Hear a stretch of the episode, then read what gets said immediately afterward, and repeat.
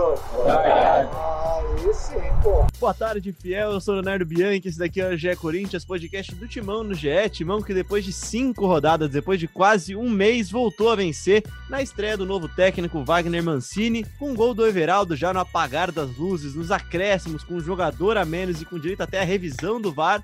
O Corinthians venceu o Atlético Paranaense fora de casa e saiu da zona de rebaixamento, deu uma respirada, está lá hoje na 14 colocação com 18 pontos. Na segunda-feira, o Mancini prometeu que faria do Corinthians o Corinthians de verdade, né? Voltaria a ser Corinthians, né? E essa vitória foi a lá Corinthians, então, né, Victor Pozella? Com muito sofrimento e um, uma pitadinha de heroísmo do Everaldo no final.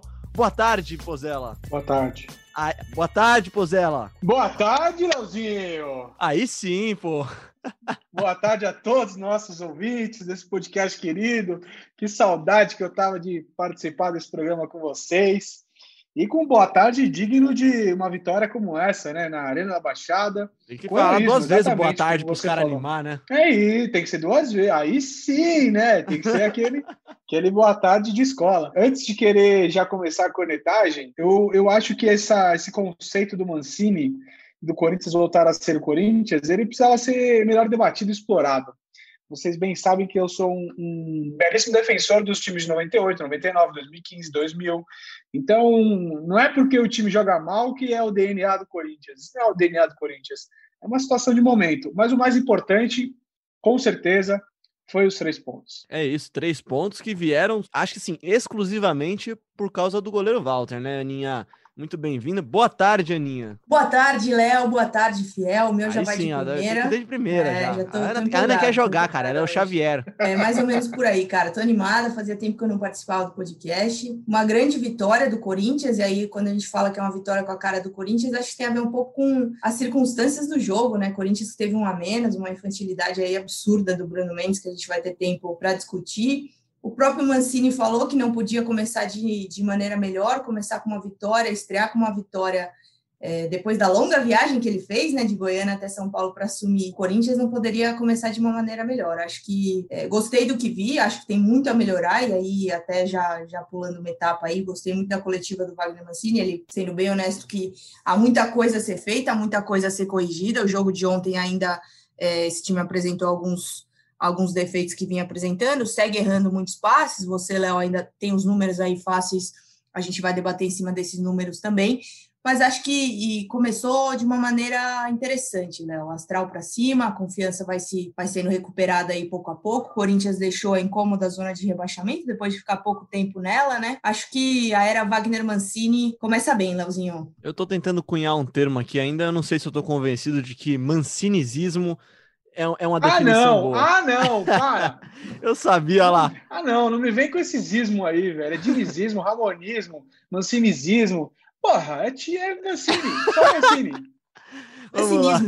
Mancinismo. É, a gente vai discutir isso daí, né, Pousada? Calma. A Aninha até citou já, e durante a transmissão, a Nádia Maod também falou, né? O Mancini meteu o pé na estrada, veio de carro para treinar o Corinthians na segunda-feira de manhã, chegou aqui e já deu o primeiro treino. E até por isso, gente, o acho que. O Hamilton gente... que trouxe ele, né, Léo? O Hamilton, o Hamilton trouxe ele, né? Segundo a Nádia, segundo a Nádia foram 8 horas e meia que ele falou. Eu duvido um pouquinho que foram 8 horas e meia, né? A não ser que ele tenha. Se ele vindo... veio com 8 horas e meia, ele tá na modalidade errada. Vamos para o automobilismo, meu guerreiro. Tá... Mas falando do, do Mancini, gente, foram apenas dois treinamentos, né? Apenas um deles com os titulares. Então acho que é muito pouco tempo para a gente falar sobre o time dele em campo ainda. O que acho que dá para falar são algumas ideias que ele deve ter para levar para o time, e especialmente como o time recebeu algumas dessas ideias e como executou elas. O Corinthians que foi a campo com Walter, Fagner, Bruno Mendes, que falaremos daqui a pouco de Bruno Mendes, Gil, Lucas Piton na zaga, Xavier, Ramiro, Ederson, Natel e Vital numa linha de meio campo e lá na frente é um 4-1-4-1, Pozella. Com certeza, com certeza, Léo. Eu vejo um 4-1-4-1 bem, bem definido e vou te falar, assim, eu achei o primeiro tempo do Corinthians de médio para bom. Sim, óbvio que precisa melhorar bastante e tal. É, acho que algumas peças não são as ideais, né, para o time inicial. Mas é, diante de tudo que aconteceu, o Mancini chegar, dar somente um treino, né, para os jogadores titulares. Eu acho que, que foi bom o primeiro tempo. O segundo, eu achei que o time foi muito mal, como o próprio Mancini falou, caiu muito fisicamente, aumentou muito a distância entre as linhas. Enfim, O Atlético criou grandes chances, o Walter foi o nome do jogo, mas o primeiro tempo me agradou. E ainda assim, se você pôr assim, na balança aquela chance do Fagner de cabeça, criada ali pelo, pelo, pelo Matheus Vital, depois o Casares, um belo passe, é uma chance clara de gol e, e, obviamente, um gol, né? Ainda, ainda é o mais importante no futebol, você criar a chance e fazer o gol. É, então, acho que foi uma estreia boa, assim, analisando sobre todos os aspectos, até o jogador a menos, enfim, achei o Mancini bem conservador na, na troca do, do Xavier. Quando ele foi para a zaga, logo que o, que o Bruno Mendes foi expulso, o Xavier desceu ali para jogar de zagueiro. E aí, na hora que ele coloca o Marlon, confesso que de cara falei, putz, precisava tirar o Vital e tal, até achei que ele tivesse bem no jogo. E aí depois o Mancini se provou correto, né? Porque se o Xavier estivesse na zaga, provavelmente ele não faria jogada do gol do Everaldo. Gol do Everaldo só para ressaltar. E Aninha, o Corinthians entra nesse 4-1-4-1 que eu particularmente gosto bastante, acho que o Tite também gosta e usou bastante no Corinthians. Só que falando dos jogadores, muitos erros de passe, muitos erros de tomada de decisão, e acho que isso é uma das coisas que o Mancini vai precisar corrigir. Eu não sei se é só questão de confiança ou de posicionamento mesmo. Às vezes o jogador está posicionado errado, faz com que o passe do, do coleguinha do lado fique mais difícil, né? Trazendo os números, o Corinthians trocou 280 passes e errou 89 eh, passes. Em compensação, o Atlético Paranaense acertou 479 passes e errou apenas 75. É uma diferença muito grande que mostra o quanto que o Corinthians errou. Um dos caras que mais erraram foi o Fagner, que errou 18 passes, segundo a nossa análise aqui, usando o scout da TV Globo. É isso, eu concordo com essa análise. Acho que ainda teve muita coisa ali que é preciso corrigir, e como eu, como eu disse, o próprio Mancini falou sobre isso, né? Sobre é, erros, essa queda física do Corinthians que foi nítida no segundo tempo. O Ederson, por exemplo, um jogador que sentiu bastante ali depois. O próprio Jô ainda tem mostrado certa dificuldade na questão física também. Então, acho que são coisas que ele vai, vai corrigindo aí pouco a pouco. Mas falando desse 4-1-4-1, acho que o Mancini acertou já na escalação, né? Porque é inexplicável o Coelho ter lançado o Xavier, o Xavier ter ido bem e depois simplesmente sumir do time a ponto de nem entrar mais nas partidas, né? Então acho Calma, que. Pozela, eu tô vendo Pozela já se remexendo na cadeira lá. então acho que eu acho que esse foi o primeiro grande acerto do, do Mancini, porque se você pensa num esquema que você precisa de um jogador para proteger a defesa, eu não vejo ninguém melhor nesse elenco do que o Xavier para fazer isso. O Gabriel tem aquela dificuldade que a gente fala de sempre tomar cartão amarelo, é, ter um, ser um jogador que não faz uma partida, grandes partidas, então acho que assim, foi meio inexplicável o que aconteceu com o Xavier, o Coelho tinha uma coisa que jogava muito a favor dele, foi ter a coragem de lançar esses meninos, e aí inexplicavelmente o Xavier não aparecer, Xavier que foi premiado é, com uma belíssima assistência para o Everaldo na reta final do jogo, nessa, nesse lance que deu tudo certo, né? A saída de bola do Walter, a casquinha do Bozelli para desviar a bola. Depois, se a gente vê o vídeo, o Xavier saindo de trás da marcação para ir até para conseguir a bola, é, pegar essa bola. E assim, nem pensa em sofrer, nem pensa em pedir a falta no primeiro lance, né? Porque o Xavier tem, sofre dois choques ali nesse lance. No primeiro ele continua, é forte, no né, segundo.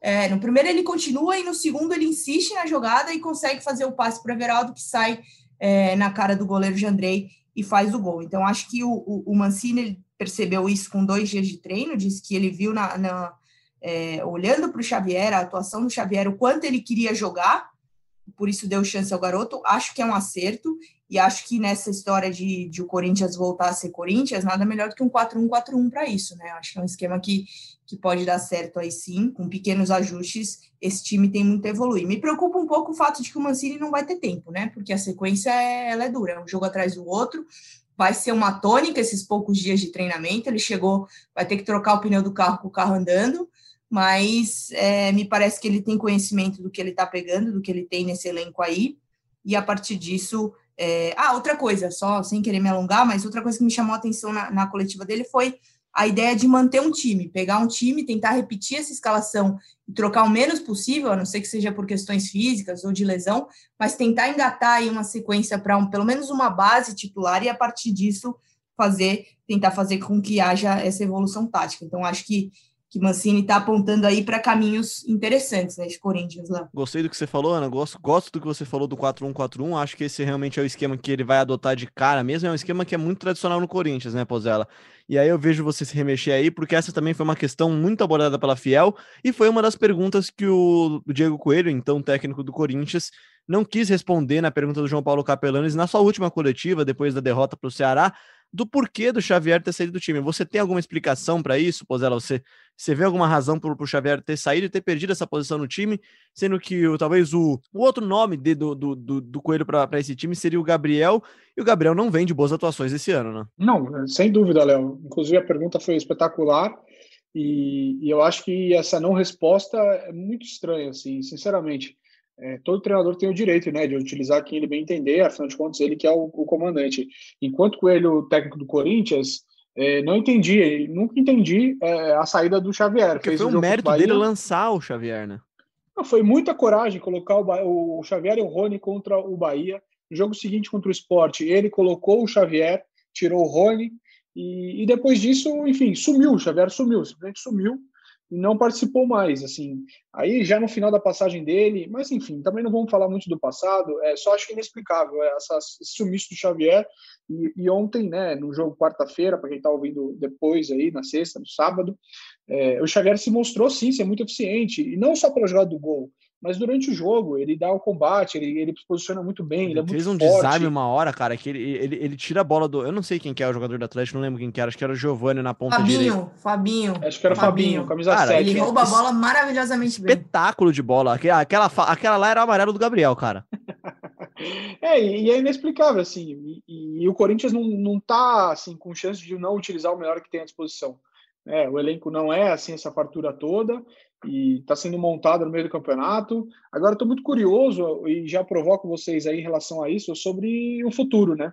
É, como é que ele vai encaixar algumas peças aí desse time? O Otero El Kicker, é, Cantilho, é, Rony, Xavier, Casares, que ele falou na coletiva após jogo que não vive uma forma física boa, né? Está bem distante se é aquele jogador fantástico que era no Atlético Mineiro mas ainda assim você vê o passe que ele deu para o Fagner naquele cruzamento, mostra que é um jogador que tem, que tem técnica, né, que tem qualidade, que em geral, em algumas situações, falta ainda ao Corinthians.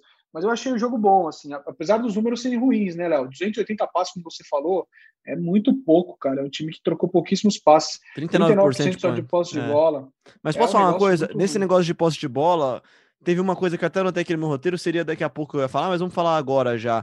Eu achei que o Corinthians tentou ser mais vertical nessa partida. E aí eu queria falar do Bruno Mendes, cara, porque a gente vai falar do lado negativo dele, que foi ridículo a expulsão dele. Só que o Bruno Mendes, mais uma vez, ele pega a bola e o passe dele não é pro lado, é para frente. Ele encontrou uma vez o Bozelli lá no final do jogo. Bozelli não, desculpa, o Jô, no começo do segundo tempo. Ele encontra bons passes em profundidade. Não é aquele passe espetacular, mas é um passe que já passa pelo menos por uma das linhas já você deixa menos lérado, menos devagar o jogo, né? Isso é um dos grandes problemas do Corinthians, né? Um time mais lento, é mais lento que Pebolim, mais lento que videogame. Meu, era impressionante a lentidão. Pebolim era não, porque Cássio... Pebolim você dá um tapa para frente, a bola vai para frente. É que o quesito Pebolim é que ninguém se mexe, era todo mundo estático. sim. Mas na lentidão realmente não tem nada a ver com o Pebolim. Mas o, o era Cássio, é, Piton, Piton, Avelar, Avelar Gil, Gil Fagner. Fagner, Gabriel voltava para o Cássio. E aí não saía disso. Então, de fato, eu, eu acho sim que o Mancini conseguiu mudar logo no primeiro jogo, em pouco tempo, em pouco treino, mudar um pouco da postura do time. Achei a, a marcação muito melhor, principalmente no primeiro tempo, muito melhor. E alguma coisa que eu acho muito estranha é que falta gás para o Corinthians no tempo. É, pelo amor de Deus, longe de querer falar do trabalho do Anselmo, mas eu acho que alguma explicação é preciso ser, ser dada, assim, e acho que o Mancini falou bastante isso na coletiva também, que o time morre no segundo tempo, e ele vai atuar bastante nessa, nessa situação, né, Aninha? É, e eu acho, eu acho assim, eu acho que no momento que o Corinthians está vivendo, ele não pode ter vergonha de se defender bem primeiro e antes de tudo. Eu acho que o trabalho tem que partir por aí, e o Mancini já deu mostras de que ele vai fazer isso. Quando você perde identidade, você não sabe direito como você quer fazer seu time jogar, o primeiro passo é você fazer com que seu time pare de sofrer gols e se defenda de uma maneira melhor. Eu acho que essa vai ser a tônica do trabalho do Wagner Mancini. Aí falando sobre preparação física, eu de fato acho que o Corinthians sentiu demais. E, e, assim, é, é, uma coisa preocupante porque a sequência é o que a gente já falou aqui, vai ser dura, não vai parar. A Copa do Brasil tá aí. O Corinthians vai estrear contra o América Mineiro no dia 28. Então, é, eu acho que é preocupante, eu acho que isso pode dificultar a vida do Mancini nesse quesito de tentar manter aí uma sequência de time titular, que até hoje a gente não viu o Corinthians repetindo esse time no Campeonato Brasileiro, né? Tanto o Thiago Nunes quanto o Coelho, muitas trocas. Acho que, que é preocupante sim, e aí eu tenho certeza de que essa nova comissão vai vai analisar em cima disso, porque é o que o Pozella falou. Ontem o Mancini já explicou que a situação do Casares ainda não é a melhor possível, e aí uma coisa me chamou a atenção, que ele falou em acelerar processos, né? Ou seja, ele não vai, me pareceu, tá? Ele não vai deixar o Casares de fora do jogo só porque ele não tá bem fisicamente. Ele vai levar o cara para o jogo e vai colocar para que participe de uma parte do jogo, entendeu? Não vai ter aquilo de, ah, vamos tirar o Casares uns dias para ele fazer a preparação. A sequência, o momento do Corinthians exige que os melhores jogadores estejam à disposição, nem que seja por uma parte do jogo. Não tem tempo, Me né? pareceu... Exa é, não tem exatamente, não, não existe tempo, os processos vão precisar ser acelerados e me pareceu que o Mancini está ciente disso. Sobre encaixe de peças, eu acho que alguns jogadores aí vão ter dificuldade se não mostrarem resultado, né? O caso, por exemplo, do Luan, que não participou da partida de ontem. Então, assim, se as coisas começam a dar certo para o Corinthians sem determinados jogadores, vai ficando mais difícil para que esses jogadores recuperem o espaço. O Luan passou o ano inteiro sem, sem convencer. Então, assim, acho que, que vai. Acho que ainda é cedo para a gente falar o que vai ser desse, desse futuro do Corinthians. Apenas um jogo, dois dias de treino do Mancini, muito pouco ainda mas acredito que, que a utilização dessas peças vai ser determinada a partir do momento que o Corinthians conquiste ou não os resultados positivos, e aí já no próximo domingo vai ter um jogo dificílimo contra o Flamengo, que pedreira que pega o Mancini já de cara, né? Em casa, primeiro jogo dele em casa já vai ser contra o Flamengo, mas vamos ver. Vamos ver, vão ser mais aí três dias de trabalho, vamos ver o que ele prepara para esse jogo. Antes de falar Leozinho, de Flamengo... rapidinho. Vai lá. Desculpa, não. Imagina um técnico de Série A, o cara vai lá e beleza, a estreia dele, ele tá no Atlético Goianiense contra o Flamengo. Aí ele fala, puta, lá vem os caras, puta timaço e tal. Aí ele mete 3 a 0 nesse jogo. O time dele vai bem e tal, ele vira destaque na imprensa esportiva. Aí ele vai lá e muda de time. Aí o segundo jogo do time dele é o Flamengo de novo. Ele fala, não é possível, meu. De novo. Ó, se ele fizer igual ele fez, ah, vai ter muita gente que vai segunda-feira lá no CT pedir bênção para ele, né? É isso, Léo. E, e, assim, para esse jogo ele vai ter alguns desfalques e outros reforços, né? Não sei o que, que você tinha pensado aí no roteiro, mas Não, já manda já aí, podemos já, já, elencar já vamos, vamos, nessa. reforços e desfalques. O Cantígio voltou da seleção colombiana, né? Vai treinar com o grupo, provavelmente vai estar à disposição aí para a partida, quem sabe até iniciando. Acho difícil, acho que ele começa no banco mas vai estar à disposição. O Otero deve chegar nessa sexta, estava com a seleção da Venezuela, mas por outro lado, além do Danilo Avelar que passou por uma cirurgia na última quarta, né, ontem, dia do jogo, previsão de retorno de oito meses, é, além desse desfalque, o Mancini não vai ter o Avelar, não vai ter o Ramiro, suspenso pelo acúmulo de cartões amarelos, e aí o Bruno Mendes, que recebeu cartão vermelho, quem deve jogar ao lado do Gil é o Marlon, o Marlon que voltou recentemente ao Timão, e aí o Mancini falou na coletiva que ainda vai estudar o que pode ser feito, se vai puxar alguém da base, disse que o Xavier emergencialmente pode fazer essa função de zagueiro, então vamos ver aí o que, que o Mancini vai pensar, pelo menos para levar para o banco de reservas do Corinthians nesse jogo dificílimo contra o Flamengo. Antes da gente continuar falando de Flamengo, vamos falar então, só para fechar o capítulo Atlético, porque isso tem a ver com o jogo do Flamengo também. Que estupidez, é a, é a melhor palavra que eu consigo definir aqui para falar para falar do que, que fez o zagueiro Bruno Mendes, né? Um jogo difícil, um jogo que o Corinthians no momento estava tomando uma pressãozinha já, estava tava sofrendo com essa queda de rendimento, essa queda de pressão física. O Corinthians tentou subir um pouco mais a marcação, né, diferente dos outros jogos, tentou pelo menos pressionar mais, acho que é um processo que precisa ser mais azeitado ainda, né, Pozera? Porque a marcação alta, se você deixar o adversário passar com facilidade, ele já quebrou três, quatro jogadores, quebrou uma linha e aí você sofre bastante, ainda mais com, como foi com o Atlético, sofrendo com jogadores de velocidade, como era o caso do Giovanni, que, que acho que foi o homem mais perigoso do Atlético durante a partida. Só que aí o, o Bruno Mendes, numa jogada completamente isolada, o Gil tinha afastado com facilidade a bola para escanteio, ele vai lá e me dá uma cotovelada, barra soco, barra, barra antebraço na cara. É, não, não, sei o que dizer, cara. Não sei o que dizer. O que, que passou na cabeça de Bruno Mendes que, assim, por um segundo aquela jogada não foi um pênalti, né? O árbitro foi rever no VAR, não foi só para expulsar. Ele foi rever porque poderia ter sido um pênalti. Se a bola tivesse em campo ainda, teria sido marcada a penalidade. O Corinthians, muito provavelmente, aí sim sairia derrotado do Paraná, né? Deu tela azul, né, Léo? O famoso tela azul. O cara ficou cego bugou ali o cérebro, ele lembrou das raízes uruguaias, charrua, bama charrua, e Uruguai é assim, às vezes o sangue esquenta e os caras tomam umas atitudes intempestivas. Brincadeira, pelo amor de Deus, não é que o Uruguai é assim, qualquer ser humano pode acontecer isso, mas o Bruno Mendes, eu sei lá o que passou na cabeça dele, cara. Eu não tenho a menor ideia do que ele, do que ele pensou para dar um, uma, uma agredida né, no Renato Kaiser. Assim. Eu acho que foi uma, uma atitude muito parecida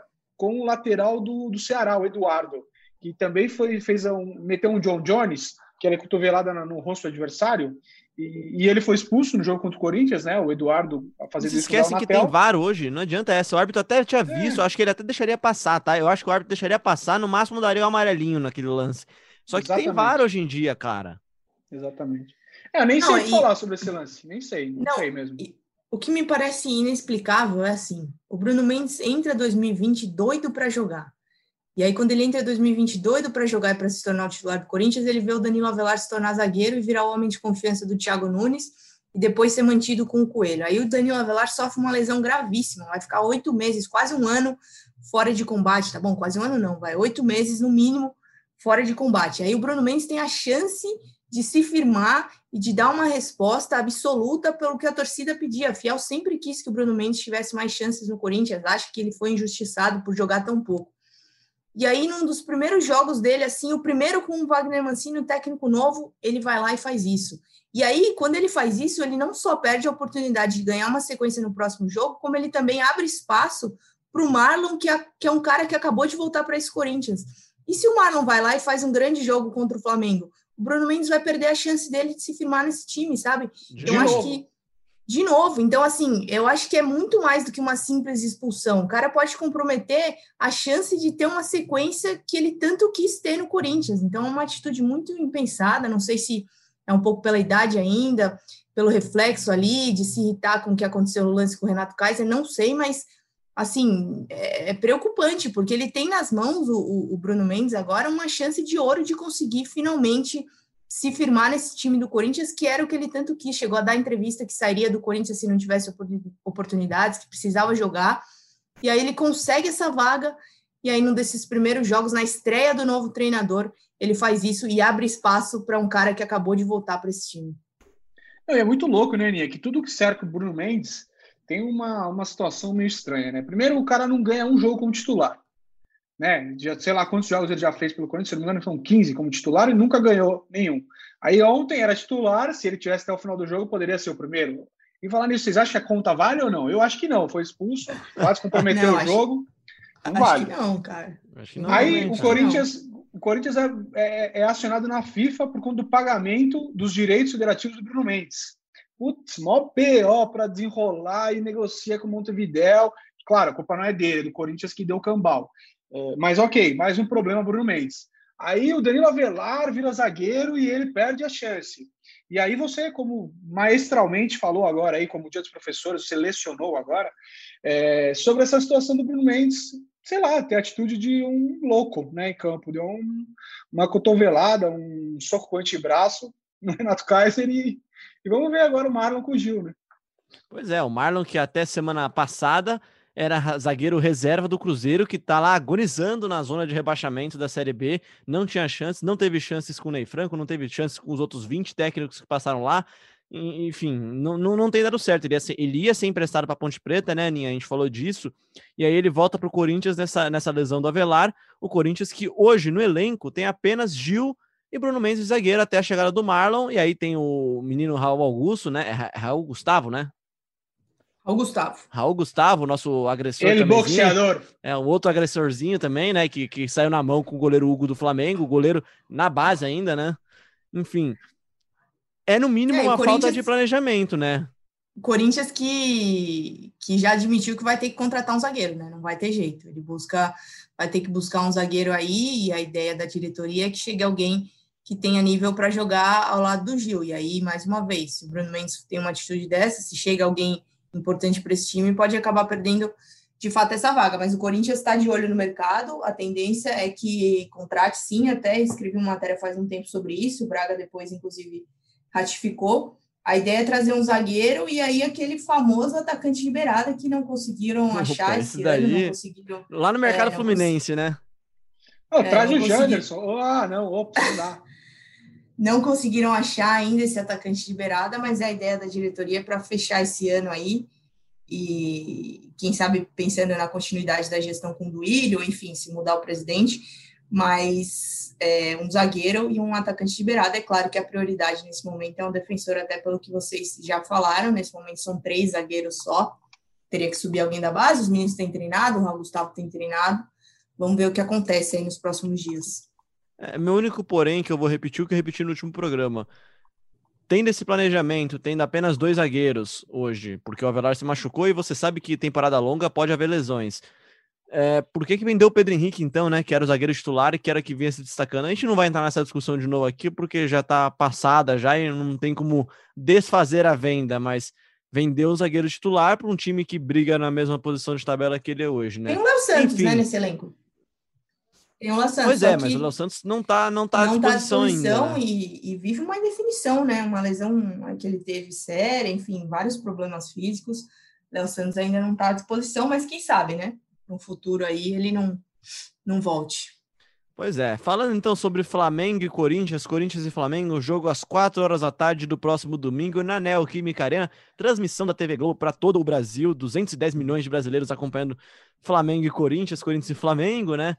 É, acho que além de falar desse jogo, a gente pode falar sobre quem que pode entrar nesse esquema aí, né, Pozella? Nesse 4-1-4-1, por exemplo, eu acho que o primeiro nome que pode dar espaço para outro jogador é o Ederson para a volta do Cantijo. E, pelo menos é, assim é a minha visão. E aí, já emendando para você, cara, a Ana falou do Luan, eu não consigo enxergar o Luan atuando nesse esquema de 4-1-4-1. Nesse esquema, eu tenho muita dificuldade de ver o Luan atuando. É difícil mesmo, concordo com você. Eu também não enxergo muito o Luan Vai jogar nessa, aberto, nessa função jogar centralizado. Por ah, por dentro acho. atrás do atacante, né? Mas precisa ter uma, uma dinâmica de jogo que talvez ele não, não, não traga hoje, né? Mas eu acho que é uma questão de treino também e de conversa com o Luan, porque é um jogador que sim, tem técnica e, poderia ajudar muito. É, sinceramente, Léo, eu, eu, gosto muito de dois jogadores que, que a maioria dos torcedores do Corinthians não gostam, pelo Ramiro. que eu vejo nas redes sociais. Ramiro e Camacho. O Ramiro é desfalque domingo. Tô contigo, hein?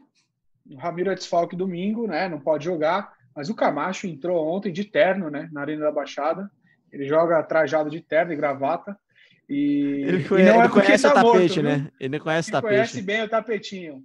E tapetinho respeitosamente, tá, queridos amigos tapeticanos. E, e ele entrou bem, cara. Eu acho que o Camacho ao lado do, do, do, do meio-campo ali com o Xavier, não, não jogando na linha, né? Porque é um 4-1-4-1, mas ele pode ser um jogador muito útil, assim. E acho que o Cantilho, conhecendo o Wagner Mancini hoje, né? É difícil que ele já chegue e ganhe titularidade não sei, acho provável que, que tenhamos ou o Ederson mesmo ou o Camacho antes do Cantilho entrar como titular. Seria como essa sua linha aí de. Esse 4, vai. A linha do 1 um já está definido que vai ser o Xavier por enquanto. Mas essa linha de 4 ali, que é aquela segunda, aquela terceira linha do gramado já, como é que seria para você? No mundo ideal, vamos lá. No mundo ideal, é... claro. Pois a Ana traz a informação de domingo, qual que deve ser. Xavier, o volante ali na frente da, da zaga, aberto na direita, Léo Natel, Ramiro, Camacho e Matheus Vital. Gosto, gosto e gostei da atuação do Matheus Vital. Eu corneto bastante o Vital porque o Vital ele gera muita expectativa, né? Ele sempre foi tratado como uma promessa. Ele veio do Vasco com investimento de promessa, né? Trouxeram ele pensando em dois, em um, dois anos ele ser titular, se fixar e aí tentar vender ele. E até hoje ele não rendeu esperado. A gente sempre fica falando quase, né? É, é, ele é quase um bom jogador, é quase um titular, ele é quase diferente. E aí, de não quase, acho que só a final do Paulistão contra o Palmeiras no Allianz foi o maior jogo dele e o melhor ele, jogo dele. Ele vive desse jogo, né? E, e obviamente, deixa eu só deixar bem claro para todos que estão nos ouvindo. É, é, óbvio que o time tem Casares, tem Otero, tem Luan. Eu acho que são opções, e quando o Casares tiver condição de jogar, ele tem que ser titular desse time. O Otero, sinceramente, eu não, eu não vejo assim, um grande acréscimo para o time a não ser na bola parada. E, enquanto o futebol não, não for futebol americano, não vejo nada que justifique a titularidade dele. Não, eu falo sério, eu acho que ele agrega, pouquíssimo na dinâmica de jogo. É ótimo batedor de faltas, inegavelmente, mas no jogo não acho que é o melhor.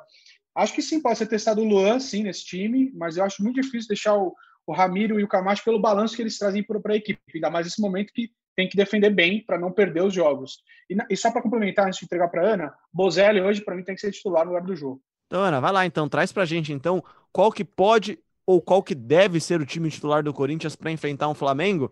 Acho bom a gente ressaltar uma coisa: o Flamengo é um timaço, claro, ninguém tem dúvida disso, mas o Flamengo vem de uma, uma senhora maratona. O Flamengo jogou na terça-feira em casa contra o Goiás, no Maracanã.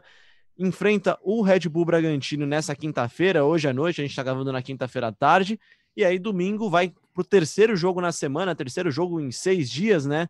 Para enfrentar o Corinthians na Neoquímica Arena. É uma maratona daquelas, o Flamengo teve jogadores convocados, tem desfalques, Gabigol ainda não joga, mas assim, né? O time reserva do Flamengo é o segundo melhor elenco do Brasil. É, Léo, e, eu, e assim, eu concordo bastante com o que disse o Pozella, viu? Eu gosto muito também do futebol de, de Ramiro e Camacho, acho que nesse esquema eles podem contribuir bastante, são dois meio-campistas ali é, interessantes, acho que tem muita qualidade técnica nos dois, acho que o Ramiro é muito voluntarioso, colabora bastante com o time, eu sei que a Fiel, boa parte dela não, não aceita muito isso, mas eu, eu, eu sou a favor da continuidade do Ramiro nesse time, é claro que ele dá suspense, então não joga. Focando no que pode ser, eu acredito que o Corinthians vai a campo com um time que tenha Cássio Fagner, Marlon Gil e Piton, né? Essa linha de defesa só trocando o Marlon por causa da suspensão do Bruno Mendes. E aí o Xavier fazendo essa proteção na defesa. Imaginando com que o, o Mancini vai ter à disposição para domingo, pode ser que o Otero já comece jogando. Aí a gente teria um meio-campo com Ederson, Camacho ou Cantígio nessa posição, né? Matheus Vital e Leonatel. E aí na frente Acho que vale o debate Jô ou Bozelli. Eu acho que o Jô está nitidamente ainda com problemas físicos para se soltar ali no campo, ainda com uma certa dificuldade natural. Acho que eu daria uma pausinha aí para o Jô e colocaria o Bozelli, que tem entrado bem nos jogos. Acho que ele merece pelo menos uma chance aí de titular. Quem sabe não aconteça já nesse domingo. Pois é, eu, eu, vejo aqui que acabou de chegar da, da, da seleção também um, um, iPhone de Marcelo aqui. Quem que é esse cara que está aqui agora? Que entrou agora no nosso papo aqui. Boa tarde. Boa tarde. Boa tarde. Boa tarde. Boa tarde, Marcelo. Boa tarde, Braga. Marcelo. Ah, bom. Só vim dar uma boa tarde para vocês, vou voltar aqui para os afazeres. Muito obrigado, hein? Bom podcast. É, o senhor é um fanfarrão. Não, não, não. Agora fica aqui que o senhor falou de uma coisa, então vamos falar agora, porque esse é o assunto do momento, então, Marcelo Braga. Goleiro Walter ou goleiro Cássio? Que atuação do Walter? E aí a gente vê na, nas redes sociais a Fiel Twitter, né? A Fiel TT, que é um, uma entidade quase do, do corintianismo hoje em dia, pedindo, clamando por Walter titular. Primeiro lugar, você acha que isso deveria acontecer? Segundo lugar, Marcelo Braga, você acha que isso deve acontecer? Que pergunta cabeluda, hein? Ele cabeluda. quis entrar? Olha, eu, eu levantei a discussão porque eu já imaginava que o Walter ia fazer um grande jogo. O Walter é um, putz, cara, é um dos maiores goleiros aí reservas da história do É o maior goleiro reserva da história do Corinthians, sim, Pode ser, pode ser. É, na verdade, a gente teve o Ado Bobadilha, que jogava de graça, né? em 2010, acho. Não jogou e, e, aí devolveu o salário. Então, isso aí foi um, um grande, uma grande pontuação para ele. Mas falando sério, eu acho que a, a situação do Cássio ela é, é importante quando o Walter joga e mostra, né? É, o Cássio não vinha bem nos jogos, isso é, um, isso é um fato. Ele falhou em muitos jogos nesse Campeonato Brasileiro. Então, o, Cássio, o Walter entrar e ter uma apresentação dessa, eu acho que é até importante para o crescimento é, pessoal do, do, do, Cássio. Acho que o Cássio tem que voltar nesse próximo jogo contra o Flamengo, mas fico alerta. É, ele, tá, ele pode ficar ameaçado, sim, tecnicamente. Né? Se ele tiver mal, se o Mancini achar que ele não merece a vaga de titular, o, o Walter já mostrou que pode entrar. Então, acho que o Cássio volta, é o capitão, é o ídolo, mas a situação dele é, fica mais apertada. Ele precisa voltar a jogar bem. Eu vou falar uma coisa do Walter, mas não é no mau sentido, não é, acho que não é dó a palavra. Eu tenho, eu tenho pena de ver o Walter no banco, às vezes. Porque eu olho pro Walter e falo, cara, esse cara seria titular em, em 17, 18 equipes do Campeonato Brasileiro e, e, e catando muito. É, ele toda vez que entra, e mesmo entrando assim, sem jogar um tempão, foi a primeira vez que ele jogou depois dessa volta do futebol ele entra e não sente a falta de ritmo de jogo. Né? Eu tava vendo a série do, do Mourinho lá, do Tottenham, na, na, no Amazon Prime, e aí ele. E, e o goleiro, tem um goleiro que entra lá, o terceiro goleiro, ele entra no primeiro jogo, ele toma um frango, porque é difícil pro goleiro ficar fora sem jogar, sem ritmo de jogo. O Walter não tem essa, ele entra e pega muito toda vez que ele joga, e, e o Braga citou o jogo contra o Atlético. Em 2017 ele entrou e pegou tudo lá, e é o jogo praticamente do título do Corinthians, né? Um jogo que muito importante na campanha ele, aí ele se machuca. Toda vez que ele entra, ele pega muito, cara. Eu acho, eu, eu não fico com dólar, eu acho que foi uma escolha que ele fez, assim, ele sabe bem onde ele tá, ele sabe que ele teria outras possibilidades. Por isso dó não é a palavra, ele, mas é, é, é, lament, é, é ele escolheu, no banco. Ele escolheu, ele escolheu o Corinthians, renovou seu contrato até o fim do, do ano que vem, então acho que assim, é uma escolha que ele fez para a carreira dele, e eu destaquei ontem no Twitter e falo aqui de novo, ele é um exemplo absoluto, é a personificação de, de profissionalismo, assim. O cara treina sério, tem, entra nos jogos concentrado ao ponto de dar uma resposta quando é exigido. Então, assim, acho que o Corinthians é, tem um, um, bom goleiro e tem um ótimo profissional ali no Walter. Foram 131 dias entre o último jogo dele, que havia sido contra o Santo André, em fevereiro, no Paulistão, e esse jogo de quarta-feira. Então, mais de sete meses aí sem sem entrar em campo pelo Corinthians e deu, e deu essa resposta que ele deu. Então, acho que o Corinthians tem aí um ótimo profissional, tem que, tem que cuidar para manter o Walter sim, se a intenção dele é continuar no clube, se ele gosta de estar lá e se aceita a situação que lhe é imposta, ele tem que, o Corinthians tem que zelar por esse profissional. Isso aí. Gente, chegou minha marmita, vou comer aqui, hein? Um abraço para todos vocês. e o Walter, o Pozella, ele Boa é tarde, cara... Braga. Boa tarde. Aí sim, hein? Aí sim, boleirão. O Walter é aquele cara que ele eleva o nível do titular, né, Pozella? Imagino que legal que deve ser pro Cássio e pro Walter ter um do lado do outro no treino você olhar, caramba, olha a defesa que o cara fez agora. Aí vai o próximo, caramba, que defesa que eu fiz agora é um olhando para o outro. E aí você vê o Matheus Donelli, que é um menino, né, Ana? Que a Ana já conversou bastante com o Donelli. Ele olha para esses dois caras e fala: Cara, para eu jogar aqui, irmão, vou ter que catar muito, vou ter que treinar muito. Eu imagino que, assim, é, é, muito diferente, por exemplo, da situação do goleiro Hugo no Flamengo, que olhava o Diego Alves titular absoluto, só que os outros dois não eram titular, eh, reservas que, que enchiam os olhos, né? Sem dúvida, Léo. E acho que eu acho, não, não me sai da cabeça uma frase, cara, quando eu vejo o Walter jogar desse jeito eu não tenho que provar mais nada para ninguém. É, sinceramente, com toda a história que o Cássio tem no Corinthians, enfim, não precisamos nem falar disso, mas é, eu acho que toda vez que você entra em campo por um clube grande, tal qual o Cássio entra pelo Corinthians, ele tem que provar para ele mesmo e para muita gente, cara. É, um, é muita gente que segue esse time, que torce, que vive o Corinthians. E, e, ainda mais quando você tem um reserva desse nível, entendeu? Então ele tem que provar sim. E, e, e é dentro de campo que a gente está falando, uma cobrança profissional, ninguém está falando pessoal, da conduta dele, ninguém está também validando nenhuma agressão por parte da torcida, que eu sempre acho muito errado.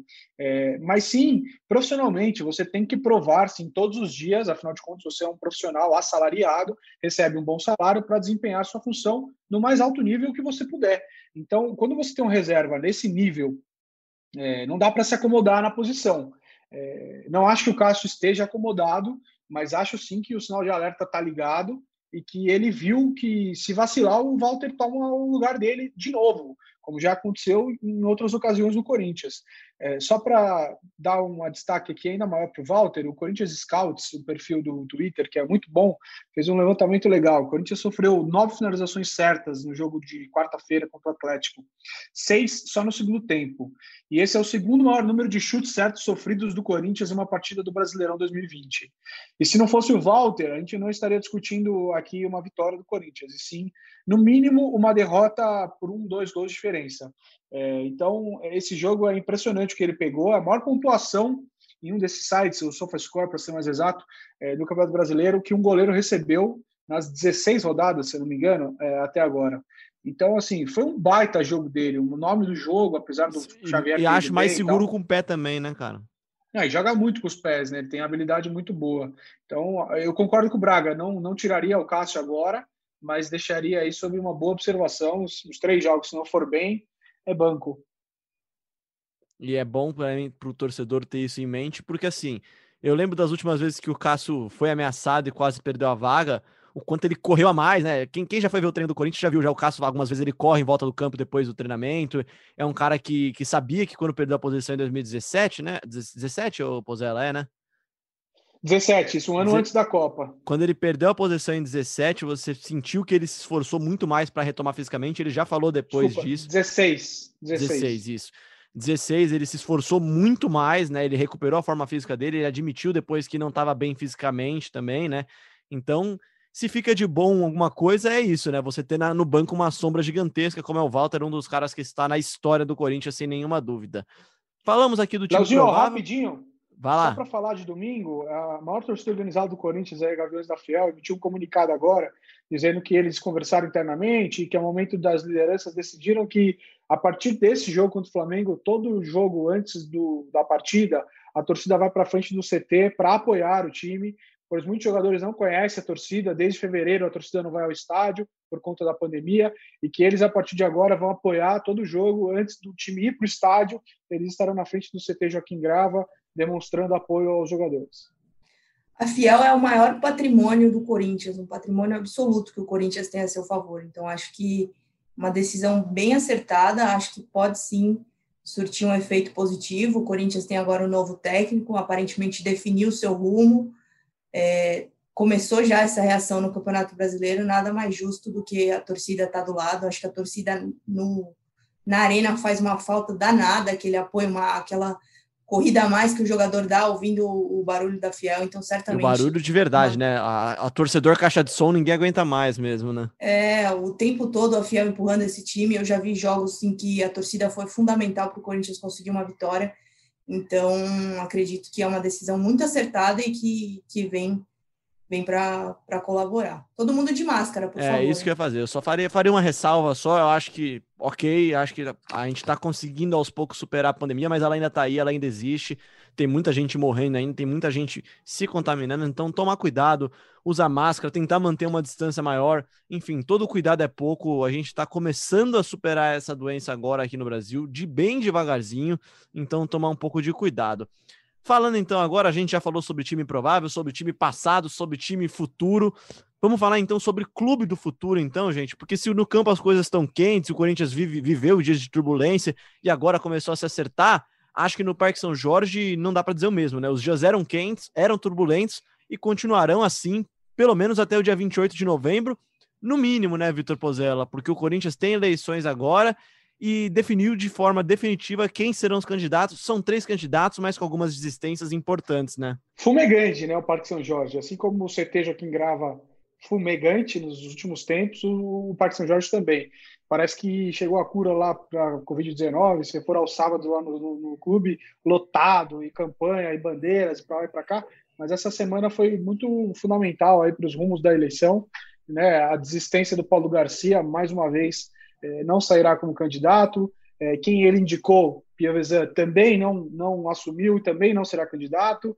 E, e depois disso, Maritan também decidiu é, supostamente fazer uma, uma, uma ligação, é, todos juntos né, na oposição contra a renovação e transparência. É, mas, sinceramente, a, acho que a eleição ficou muito bem desenhada para o Duílio Monteiro Alves. É, não acredito na hipótese de uma derrota para o Mário Gobi. E, e, o Augusto também, apesar de ser muito influente dentro do clube ter muitas chapinhas que trabalham ali junto com ele. Não acredito numa, numa derrota. Explica pra gente o que é a chapinha, o Pozella, pro torcedor que não acompanha tão de perto o Parque São Jorge, e como é que funciona o modelo eleitoral do Corinthians, que é um pouco complexo. Né? Nossa senhora, é bem complexo. As chapinhas, na verdade, sim, o Corinthians tem vagas no conselho deliberativo do clube e tem o, o candidato à presidência. Então, a, a partir de, de, chapinhas, que são pequenos grupos que se juntam é, e, e votam junto para conseguir uma vaga no conselho deliberativo. É, fazendo uma comparação muito, muito ruim, mas acho válida para tentar explicar, eu sempre tento fazer uma analogia com a eleição americana. É, chapinhas como delegados, né, que depois vão, vão decidir quem é que de fato vai ganhar a eleição. Então, uma coisa que a Ana pode destacar ainda muito bem, como ela bem disse antes da gente começar a gravação, é, esse ano, essa eleição será de menor número de, de, de sócios votando. Quando a pandemia, muita gente deixou de ser adimplente, estão inadimplentes, eles não estão pagando mensalidade, os, os sócios vão decidir a eleição. Mas falando especificamente sobre as chapinhas, grupos pequenos se reúnem com o apoio de um, de um lado ou de outro, ou apoiando um presidente uma candidatura aqui ou ali, e, e eles determinam quem vão, com a quantidade de votos para determinadas chapinhas, o conselho é formado, né? Os representantes dos conselhos é, saem a partir dessas chapinhas. Expliquei bem, Aninha? É isso aí, é isso aí, Pozella. Só para a gente deixar claro e transformar isso em números, para essa eleição foram inscritas, inscritas 19 chapinhas para concorrerem às vagas no Conselho Deliberativo nesse próximo triênio. Cinco a menos em relação do que foi na última eleição, e aí entram oito chapinhas de 25 pessoas cada. Então, são 200 vagas para conselheiros nesse próximo triênio. Duas chapinhas ficarão de suplentes, elas que vão ser eleitas aí no dia 28 de novembro também, é, junto com a eleição presidencial. E aí, só para a gente transformar em nomes também, é o que o Pozella falou: quem vai ser candidato à presidência do Corinthians? Augusto Melo, do Monteiro Alves e Mário Gobi. O prazo terminou nas, às 17 horas da última terça-feira. E aí, Léo, confesso que esse assunto de política do Corinthians é algo que me empolga um pouco. Acho interessante, é um mundo, diria que é um mundo à parte, assim, é muito... Nossa aspirante é... a Bruno Cassucci aí. O Bruno é Cassucci, difícil... que é a nossa, a nossa, Cassucci é a nossa Andréa Sadi do Corinthians. É, é interessante, não, mas é, é interessante as, as conexões, tudo que acontece, é, você vê um clube tão grande que fica restrito, a, a questão eleitoral fica restrita mesmo à sede do clube, é o que acontece ali dentro. E aí, o que, que aconteceu? No último domingo, antes dessa, desse prazo de inscrição de terça-feira, houve uma reunião entre a oposição e numa tentativa de, de um acerto, de fazer uma coalizão para que tivesse uma chapa única de oposição contra o Duílio Monteiro Alves, que é o candidato da situação. Não houve acerto, e aí por vários motivos. O Augusto Melo, que trabalha na candidatura há bastante tempo, disse que não vai abrir mão de jeito nenhum de se candidatar à presidência. É, o Mário Gobi também é, não conseguiu fazer as alianças que ele tentou, e aí o, o Paulo Garcia, que é visto como uma peça-chave fundamental assim no pleito, né, pela força que ele tem, pela força do apoio dele, não se inscreveu para concorrer ao cargo, ele tem problemas a resolver com a empresa dele, que é a Calunga, e também ele tentou emplacar o Piovesan, e aí quem seria vice, um dos vice-presidentes do Piovesan seria justamente o Ricardo Maritã, mas aí o Piovesan, por questões familiares, disse que conversou com a sua família, não topou ser inscrito como candidato, e aí o Paulo não vai ter candidato à presidência, ele que não deve declarar publicamente o apoio a ninguém, deixou o grupo livre para decidir o que vai fazer, e aí pode ser que uma parte vá para o lado do Gobi, outra parte vá para o lado do Duílio, isso ainda vai se, se desenhando, então, é, bicho pegou aí nas últimas horas. Até conversei com o Romeu Tomás Júnior, que é o presidente da comissão eleitoral do Corinthians, e aí é até interessante, né? Porque o prazo terminou às 5 da tarde, mas o Duílio, por exemplo, inscreveu a candidatura minutos antes desse prazo ser encerrado. E aí você pensa, Parque São Jorge pegando fogo, Duílio chega para inscrever a chapa dois minutos antes do prazo, um monte de gente torcendo contra, gente falando para trancar a sala, para que ele perdesse o prazo. Então, assim, é, é realmente é um universo paralelo que acontece no Corinthians, é, é intrigante aí, vamos ver Existe até uma preocupação, aí falando sério agora, existe até uma preocupação com o que pode acontecer no dia 28 de novembro. Na última eleição teve bastante confusão. A gente lembra do então, Andrei saindo escoltado, se, se prendendo no banheiro. Se escondendo no banheiro clube. feminino, exatamente. É realmente são... é um universo paralelo e é uma bucha danada, né? Dá para entender quem desistir de concorrer, porque assim, administrar o Corinthians é administrar um clube com 30 milhões de torcedores, um clube que tem receitas perto de bilhão, que tem dívida perto de bilhão também é muita coisa e assim, não é só o clube, né? Você não cuida só dentro do futebol, você cuida da bocha, você cuida da piscina, você cuida Esportes do interesse terrestres. esporte terrestre, de interesse de conselheiro, de estacionamento na rua do Parque São Jorge, que tá ilegal, que não tá, enfim, é um monte de coisa, né? Para citando os nomes aqui, a chapa do Duílio, que é da situação, escreveu os, como vice-presidente o Hélio e o Erdo, o Luiz Wagner Alcântara. O Mário Gobi se inscreveu junto com Felipe Isabela, que foi candidato na última eleição também, e o Luiz Alberto Bussabi. O Augusto Melo tem como vice a Maria Tereza do Amaral e o José Antônio Avenia Neri. Não, só completando é, a informação desse, desse mundo paralelo aí, dessa preocupação é, com a segurança, até aqui que vai acontecer no dia 28 de novembro, é, existe sim o que aí o Pozella falou que eu, eu completaria, eu acabei esquecendo a expectativa de que seja de fato o, o menor colégio eleitoral aí dos últimos tempos. E aí se explica, né, Léo? A gente está vivendo uma pandemia, a eleição vai acontecer daqui a mais ou menos um mês, então a tendência é que, que possa ser aí o menor número de votantes dos últimos tempos. A gente está falando por mais ou menos aí, quem sabe, em torno de 2 mil votos para decidir quem vai ser o próximo presidente do Corinthians. É fato que esse número de candidatos não pode mais aumentar, então são três, mas ainda dá para diminuir se houver uma aliança, enfim. Vamos ver o que acontece, ainda tem muita água para rolar. Não, e como bem explicou a Aninha, é legal destacar que na terça-feira, o prazo se encerrava às 5 da tarde, começou uma reunião da, da oposição ao meio-dia. E essa reunião se estendeu tipo, até quatro da tarde, assim, uma hora antes do prazo se encerrar e estavam ainda nas definições. Vamos tentar a candidatura única ou não, enfim. Havia uma expectativa muito forte disso, né, Pozella, nas redes sociais, pessoas que influentes no Parque São Jorge, pessoas que caminham nos corredores do Parque São Jorge, né, é, falando bastante dessa possibilidade de junção de for forças da oposição para tentar barrar uma candidatura do Duílio, que é uma candidatura muito forte, de um cara com um nome muito forte no Corinthians, sobrenome muito pesado no Corinthians, né? e que tem atrás dele um cara que é muito forte no Corinthians, né? O André Sanches. Eu lembro da gente conversar com pessoas da diretoria do Corinthians há algum tempo e muita gente fala como o Andrés, com todos os poréns e apesares, é muito forte lá dentro, né? Assim como o Paulo Garcia, esse daí é um peso que, pendendo para um lado ou para o outro, também desequilibraria, né, Pozella? É, é engraçado que o Paulo Garcia, apesar de não ser uma figura pública tão notável para o torcedor do Corinthians, ele é determinante, porque ele, ele carrega o apoio de muita gente no clube. Então, a gente brinca entre nós setoristas aí, eu falo bastante isso, que ele é o centrão do governo. Então, para onde ele vai, as coisas caminham, entendeu? Então, essa ausência do Paulo Garcia como candidato e até do seu grupo dividiu muito seus, seus apoiadores. Então, vamos ver, né? O pleito está aí, vamos ver o que, que vai, o que, que nos reserva.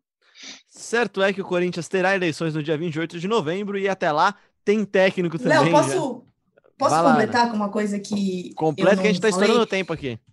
É que o Pozella citou a desistência, né? Aí o Paulo Garcia não se inscreveu, não inscreveu ninguém, e o Maritã ele desistiu, e aí ele se posicionou na, nas redes sociais, diz que está estudando com o grupo dele, Liber, é, Resgata Corinthians, a possibilidade de apoiar um candidato de oposição. Ele retirou a candidatura por entender que não é momento de atrapalhar e de dividir os votos. Então, Vamos ver aí nos próximos dias, muito possivelmente ele deve, junto com o grupo, anunciar o apoio a alguém. É um recortezinho de eleição presidencial no Brasil também, né? É mais ou menos isso. A gente também está chegando a eleições agora no final do ano municipais. Enfim, o Corinthians é quase como se fosse uma cidade também. Para fechar de vez, Ana, fala pra gente então das meninas do Corinthians, então. Futebol feminino do Corinthians sempre em alta, sempre voando. Uma campanha simplesmente espetacular do Corinthians nessa primeira fase do Brasileirão. Primeiro colocado com apenas uma derrota venceu o Santos no clássico dessa quarta-feira, né, Ana? E tá classificado para a próxima fase, obviamente, para ter um duelo difícil, vai. Eu até tô abrindo a tabela aqui, Léo, para falar direitinho esses números do Corinthians. Se eu não me engano, merece, são 42 né? pontos, tá? Vamos ver se eu não tô mal de cabeça. Acho que tá. 42 pontos, 15 jogos, 14 vitórias, uma derrota, 45 gols pró, sete gols contra, um saldo de gol de 38 e um aproveitamento de 93,3%. Corinthians feminino é uma máquina, Léo. E aí, a gente projeta já ontem venceu o Santos no Parque São Jorge com gol da Yasmin é, em cobrança de falta. Terminou como líder, obviamente. Nas quartas de final, vai pegar o oitavo colocado da tabela, que é o Grêmio. Esses jogos devem, esse primeiro jogo deve acontecer no dia 28 de outubro ou perto disso, ainda a CBF não anunciou as datas, mas é o Grêmio, o primeiro jogo fora de casa, e aí depois, provavelmente na primeira semana de novembro, é, o Corinthians vai receber o Grêmio no Parque São Jorge para tentar uma vaga à semifinal. A gente está bolando umas matérias aí interessantes para essas quartas de final. Vamos ver que a gente traz aí na próxima semana. Tem muito a se analisar desse time, não só em números, mas taticamente também. O Arthur tem umas ideias muito interessantes para essas jogadoras possivelmente faremos, traremos um conteúdo legal aí nas próximas semanas. Trago as meninas aqui para o podcast também, tá? Elas estão mais que convidadas. Eu fico sempre encantado com a transição ofensiva, o famoso contra-ataque delas é, é, realmente espetacular. Teve um golaço que até a FIFA retweetou outro dia, a gente citou aqui, né, Ana? Mas é realmente espetacular a, a, qualidade de passe. O, tudo que o masculino erra de passe, as meninas acertam, cara. É, é, é, é, impressionante, cara. É impressionante. Vale a pena assistir. Lembrando que o Brasileirão Feminino está sendo transmitido né, no, no Twitter do Brasileirão, né, Ana? Tem um, um arroba, eu não sei o arroba certinho, né? Eu tava tentando ver ontem lá, eu vi uma parte do jogo. Arroba BR Feminino. Tem transmissão, tem alguns momentos interessantes. A CBF mesmo é, tem um drive, né, que a gente chama um, compartilha os arquivos de lances dos jogos e aí, até em cima disso a gente vai conseguir fazer trazer um conteúdo legal aí para Fiel. E é o segundo ano, né, de uma máquina avassaladora, né? Não é um trabalho fortuito assim. Acho que isso é muito legal de, de ressaltar. Pelo segundo ano consecutivo é um trator. Pode não ganhar, enfim, ano passado perdeu nos pênaltis, um jogo super atípico, mas é, é muito legal de ver esse time jogar. É muito legal, como disse semana passada, uma pena que não tá dando para ver os jogos ainda no Parque São Jorge, porque é um lugar animal, é legal demais ver o jogo lá e o jogo das meninas é sempre um espetáculo. Passando aqui para dar um recado para a galera que participou aqui com a nossa hashtag do dia, que é hashtag boa tarde no GE, não poderia ser diferente, né? A gente postou o videozinho do Mancini dando boa tarde para a galera, você ouviu aqui no começo do podcast de hoje. O Bruno Rodrigues aqui, ele fala que foi uma boa estreia, o time mostrou, principalmente em posicionamento, uma melhora, concordo com ele. Há apenas alguns toques, ele fala aqui, mudança também pode sair dessa situação. Jô precisa ficar no banco e Cássio também, ele diz aqui. Concordo com um, discordo com o outro, então, vai, para ficar mais ou menos equilibrado. O José Geraldo fala que melhor impossível. Pô, melhor impossível não, né, José? Dá para melhorar ainda um pouquinho, né? Mas tudo bem, o resultado foi bom mesmo. O Felipe Costa fala aqui que o primeiro tempo foi honesto, equilibrado, o segundo tempo o Atlético foi melhor depois da expulsão infantil do Bruno Mendes. Ele fala que é importante demais a vitória, elogia o Walter e o Xavier não pode ser reserva. Eu também concordo com ele. Passando o número aqui do Xavier, ó, vamos dar uma olhada aqui. O Xavier, no jogo, na partida contra o Atlético Paranaense, ele teve três desarmes, três interceptações, deu 26 passos corretos e errou apenas cinco passes. E aí o mais impressionante, tomou zero dribles na partida. O Otávio manda aqui também com hashtag boa tarde no GE. O time ainda está longe do ideal, mas pelo menos se viu uma ideia de jogo, contra-ataque com marcação alta. Falamos disso aqui também, tem que melhorar ainda um pouquinho essa pressão alta. O Everaldo Paulo fala aqui que o Corinthians tem que jogar na retranca, o Pozella. Acho que não, não precisa ser tudo isso, vai. Não é tão, tão 880 assim, né? Muito obrigado pela sua participação e tenha uma boa tarde, Vitor Pozella. Boa tarde, Leonardo. Muito obrigado. Mais uma vez, sempre muito honrado estar aqui falar com vocês. E é raro falar sobre vitória, ainda mais raro falar sobre uma vitória fora de casa. Então, vamos desfrutar, a palavra do momento agora, desfrutar dos momentos raros desse futebol. Pois é, o nosso motorista Wagner Mancini que pegou a estrada para chegar em São Paulo deve estar tá aqui já arrumando um hotel. Pelo acho hotel ainda, né? Não, por enquanto hotel ainda, né? Difícil arranjar uma casa tão pouco tempo, nem tem para armar a casinha dele no time, deu tempo ainda, né? Tá se adaptando, tá se adaptando, Léo, muito bom participar do programa. Vamos ver aí que, que o Mancini, brincadeira, que, que o Mancini é, tá separando para o futuro, tá trabalhando bastante, está empolgado, eu acho que isso é, um, é, importante, não sei se o mais importante, mas com certeza é importante esse desejo, essa vontade de encarar de encarar o maior desafio da carreira, não não tá brincando quando ele fala que é o maior desafio da carreira dele. E que tenha sucesso, que traga dias de paz aí pra gente. Estamos precisando de uns diazinhos de paz, vai. Vitória fora de casa. Ah, o Braga tá até almoçando agora, cara. Que que é isso, é, cara? Daqui a pouco ela vai tomar café da né? tarde. É, então, acho que, acho que é importante uns diazinhos de paz aí também. Vamos ver o que, que futuro reserva para esse Corinthians. Boa tarde, Pozela. Boa tarde, Léo. Boa tarde, Fiel. Sempre um prazer participar do podcast, gente. Abração. Valeu, valeu, Aninha. Valeu, Pozela. Obrigado você também que ouviu a gente até aqui. Lembrando que você encontra sempre o GE Corinthians na sua plataforma, no seu tocador favorito, na Apple, no Google, no Pocket Cast, no Spotify, no Deezer e, claro, sempre no ge.globo barra podcast. Você também pode encontrar a gente direto em ge.globo barra Corinthians. Se inscreve, segue nosso programa no seu tocador, que aí você sempre sabe quando tem episódio novo.